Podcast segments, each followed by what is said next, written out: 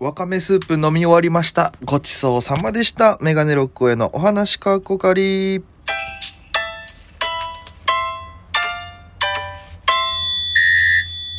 いいぽいぽいメガネロックへです。よろしくお願いします。この番組は僕が毎日配信でやってる番組でございまして、えー、アプリでお聞きの方は番組をクリップ、それ以外の方もハートニコちゃんネギで応援よろしくお願いいたします。ということで、もうね、えー、1日2本撮りの2本目ですけども、ああのーなんかね、もう9月下旬、東京来て約1年になるんすかね、もうそろそろ、10月15日で、ね、あと1ヶ月後には、1ヶ月後ぐらいかにはもう1年経つわけですから、早いなと思って。で、なんかね、あの、本当にコロナの影響で何も動けなかったな、前半と思って、で、ツイッター見てたんです。で、僕ツイッターやってて、あの、昔のね、それこそ記事とか見て、でも結構、あの、ツイッターってある程度遡る限度があるじゃないですか。あの、ある程度言ったらもう見れなくなっちゃうみたいなところがあるんで、まあ、あの、メディアと写真っていうところを見ると、その写真上げたやつだけがこう表示されるんですよね。で、それでバーって見てましたら、ちょうど去年の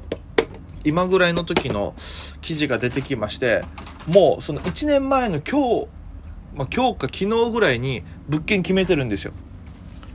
ね？で、物件の話は多分これのボリューム2ぐらいでしたんですけど、もうその物件決めて、えーその翌日に、また、えーその、なんだっけ、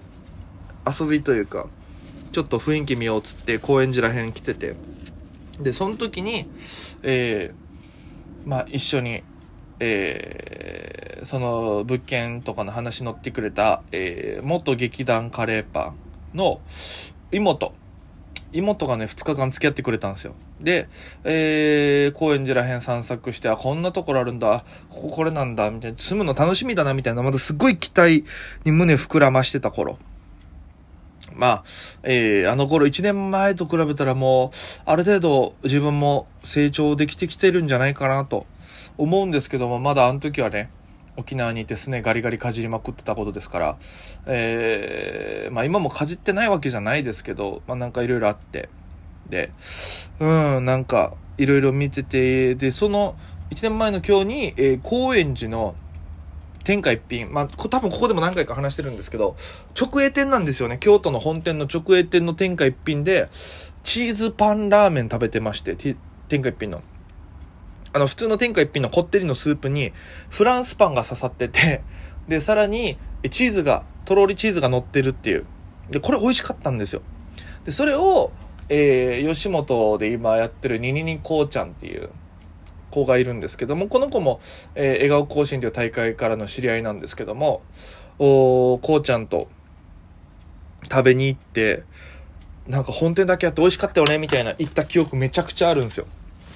だから、ね、何回も、またこれなんか最近同じ話ばっかりして申し訳ないんですけど、最近本当になんか昨日、まあ、この1週間ぐらいあったことのように思えるんですよ、1年前のことが。それぐらいはっきり覚えてるんですよ。飯食って、で、商店街行って、あ、こんなとこあるんだな、こここうなんだなって言って帰ったのも覚えてるんですよ。で、めちゃくちゃあっという間だなと思って。で、やっぱ東京出てきたら出てきたで、やっぱみんなね、忙しいからなかなか会えないんですよね、コロナの影響もあって。だから、東京出てきて、まだ、一回も多分、会ってない人とか全然いるんで、それはちょっと今後また落ち着いたら、会っていきたいなと思いますね。うん。だから、やっぱ、今はね、あの、ライブもそうですけど、僕が今ライブで続けるのはやっぱり知ってほしいのはあるんですけど、やっぱどうしてもね、あの、うん、何て言うかな、つながりを生みたいんですよね。だからこれこそパーマさんとこの間ね、パーマ大佐さんっていう先輩とライブ終わりご飯したんですけども、その時に売れるんだったらこういう方法があるよって。で、ライブ出るのは、えーまあそのいろいろいいと思うんだけど、こっちの方がいいんじゃないみたいな話もあって、確かにそれもそうなんですけど、やっぱ思い返してみると、でもそういうう SNS とかでは、あの、どうしても、わからない部分あるじゃないですか。確かに、あの、こう、バンって、そこで跳ねる可能性もあるんですけど、それもいいんですけど、個人的にはやっぱその、ライブが好きなんでね、そこはやっぱりちょっと自分の中で、えー、やっぱベースとしていきたい部分ではありますよね。うん。あの、いろんな芸人さんと繋がったりとか、うん、そこに来てる人と繋がったりとかっていう、やっぱトータル沖縄の頃からずっと、つながり大事にしてきてるんで、でもそれは SNS のつながりもありますけど、なんだろうな、この、人対人のつながりがすごい、温かさ、温度があるのが一番気持ちいいんですよね。うん。だからちょっとそれが今東京でできてないのがすごくモヤモヤして悔しい部分ではありますね。うん。だから、多分だから俺 MC とか緊張はしましたけど好きなんだろうなって思いますよね。二次会の司会の時もそうですけど、やっぱいろんな人と繋がるし、ね、あの、一喜一憂というか温度感じれる部分は大きいんで、そういう意味ではなんか今後もちょっと司会はやっていきたいですよね。まだ東京での経験値がないので全然。それはね、お笑いライブにしろ、トークライブにしろ、ちょっと久しぶりに、うん、なんかトークライブとかあるんだったらね、えー、まあ、自分で主催してるのもあるんですけど、それとは別でなんかいろんなところのトークライブ出ていろんな人と、トークしていきたいなっていうのがありますね。ネタもそうですけど、この1年やって、まだつながりができてないのが自分の中でモヤモヤしてる部分なんで、これは早急にどうにかしたいなと思ってるっていうのを、えー、あの、去年の写真1枚から、いろいろ考えてった結果、そこにあったのがそれだったっていうね。えー、なんで、ちょっとこの後も、